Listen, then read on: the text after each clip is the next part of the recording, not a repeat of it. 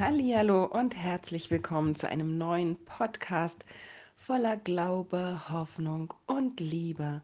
Ich bin Christine von Lebenslust und ich hoffe, dass es dir richtig gut geht, dass du geborgen bist, dass du fröhlich bist und dass du Frieden in deinem Herzen haben kannst. Wir haben heute ein wichtiges Thema, was vielleicht auch zu diesem Wohlbefinden beitragen kann. Es geht um Selbstfürsorge. Das war für mich immer ein, oder ist es noch, ein schwieriges Thema, ein Lernfeld. Und ich habe das gemerkt, dass ich mich manchmal ärgert, man sich auch so über Bibeltexte. Und ein Bibeltext, der mich geärgert hat, ist der Text, wo Gott die Anordnungen für den Schabbat gibt, für das Ausruhen.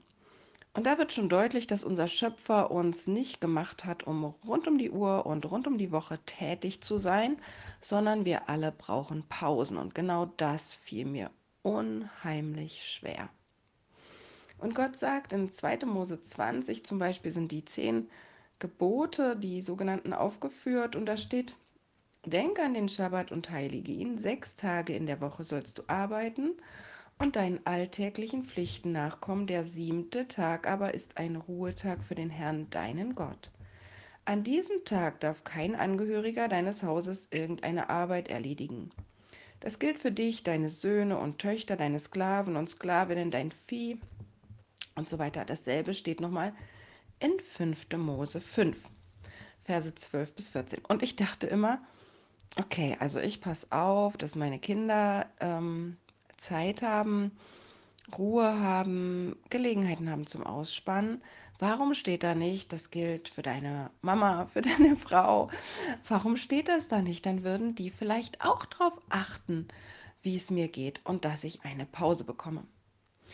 Und wir haben eine Familien-App, wo man eine Einkaufsliste eintragen kann, wo also jeder von seinem Handy etwas dazu äh, schreiben kann.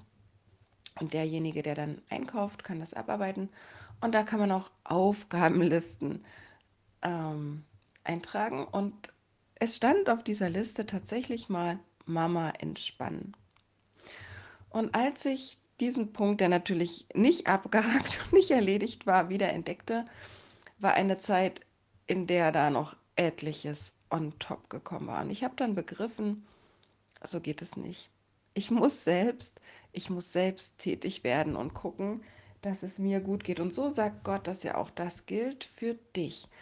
Die, die er hier aufführt, die besonderen Schutz praktisch brauchen, wo er unsere Aufmerksamkeit hinlenkt, das sind Menschen, die nicht selbst in der Lage sind, dafür zu sorgen, die nicht diese Möglichkeit haben der Selbstverantwortung. Söhne und Töchter sind unter Umständen noch zu klein, um diese Selbstfürsorge zu praktizieren. Die Sklaven und Sklavinnen, die hatten ihr Leben nicht selbst in der Hand. Und da fordert Gott uns auf, dahin zu schauen.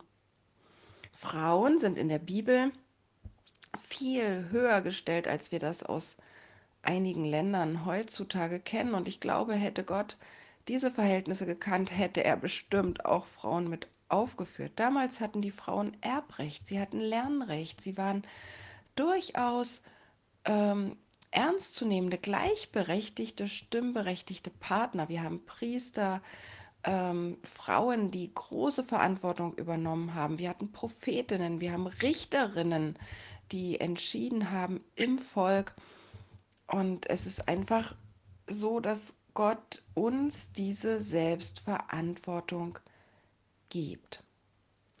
Und das ist spannend, denn es ist ja nicht so, dass wir zu faul sind, diese Selbstverantwortung zu übernehmen, sondern was der springende Punkt ist, ist, dass wir Muster in unserem Leben haben, die wichtiger geworden sind als diese Selbstfürsorge. Normalerweise ist es ja so, dass es logisch erscheint, dass jeder selbst darauf achtet, dass es ihm gut geht.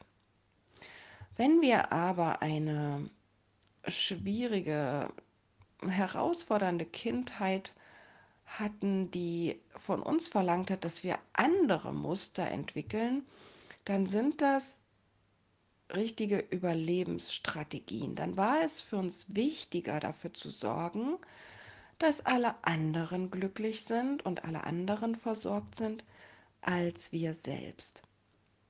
Ich kann dazu ein kleines, äh, recht niedliches Beispiel nennen. Ich war in der dritten Klasse zum Beispiel zu einer Klassenfahrt. In der dritten Klasse ist man ungefähr neun Jahre alt. Ich war, äh, glaube ich, acht, weil ich sehr früh eingeschult worden bin. Man ist noch recht klein. Und jeder hatte natürlich auch so ein paar Süßigkeiten mit, die wir abends in unserem Mädchenschlafsaal dann geteilt haben. Und da gab es Mädchen, die hatten ein paar bessere Verbindungen als äh, unsere Familie das hat. Und es gab Westschokolade. Das war etwas ganz Besonderes, total Leckeres. Und alle haben das genossen, dass die Kinderriegel da geteilt wurden. Und ich habe meine Kinderriegel oder diese besondere Schokolade in meinen Schrank getan und habe sie nicht angerührt. Für mich war es wichtig, die mit nach Haus zu nehmen und meiner Familie zu geben. Und wer mich kennt, weiß, dass ich eine absolute Naschkatze bin und dass das schon eine sehr, sehr starke Strategie in meinem jungen Leben war, lieber für andere zu sorgen als für mich. Und das hat bei vielen Menschen bewirkt, dass sie wenig auf sich selbst achten, dass sie quasi, so wie es mir ging, eine Erlaubnis wollen, auszuruhen, eine Erlaubnis brauchen, für sich selbst zu sorgen. Wo ich dachte, Gott, warum hast du nicht reingeschrieben, dass die Mama ruhen darf, dass die Frau ruhen darf? Ich habe auf die Erlaubnis gewartet von anderen und die bekommen wir nicht.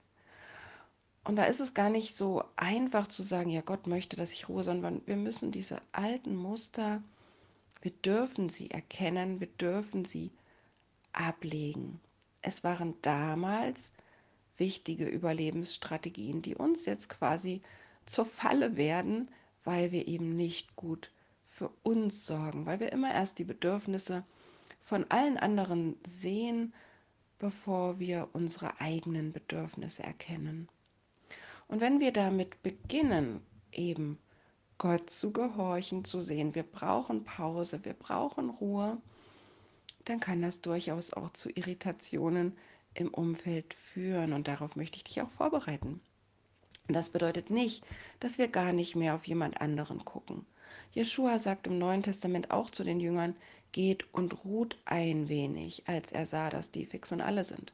Und auch die Jünger passen auf, dass niemand ihn stört, als er schläft und wollen sogar die Kinder wegschicken. Also Fürsorge für andere ist etwas Gutes in einem Rahmen und den, den dürfen und sollen wir bewahren. Wir sollen aufeinander Acht haben. Das ist etwas Gutes, aber eben auch auf uns selbst.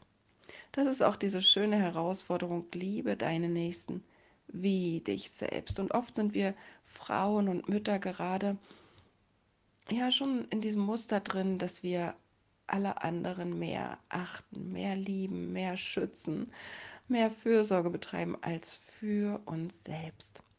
Und ich möchte dich einladen, dass du die nächsten Tage ein Auge auf dich hast, dass du schaust, wie geht es mir. Gott liebt uns so sehr und er möchte, dass es uns gut geht, auch uns Frauen, gerade uns Frauen. Und er lädt uns ein, Ruhepausen zu genießen, auszuruhen und zu entspannen. Und das wünsche ich dir, dass es dadurch dir und wie Paulus schreibt, deiner Seele gut geht. Ganz viel Segen. Bis bald.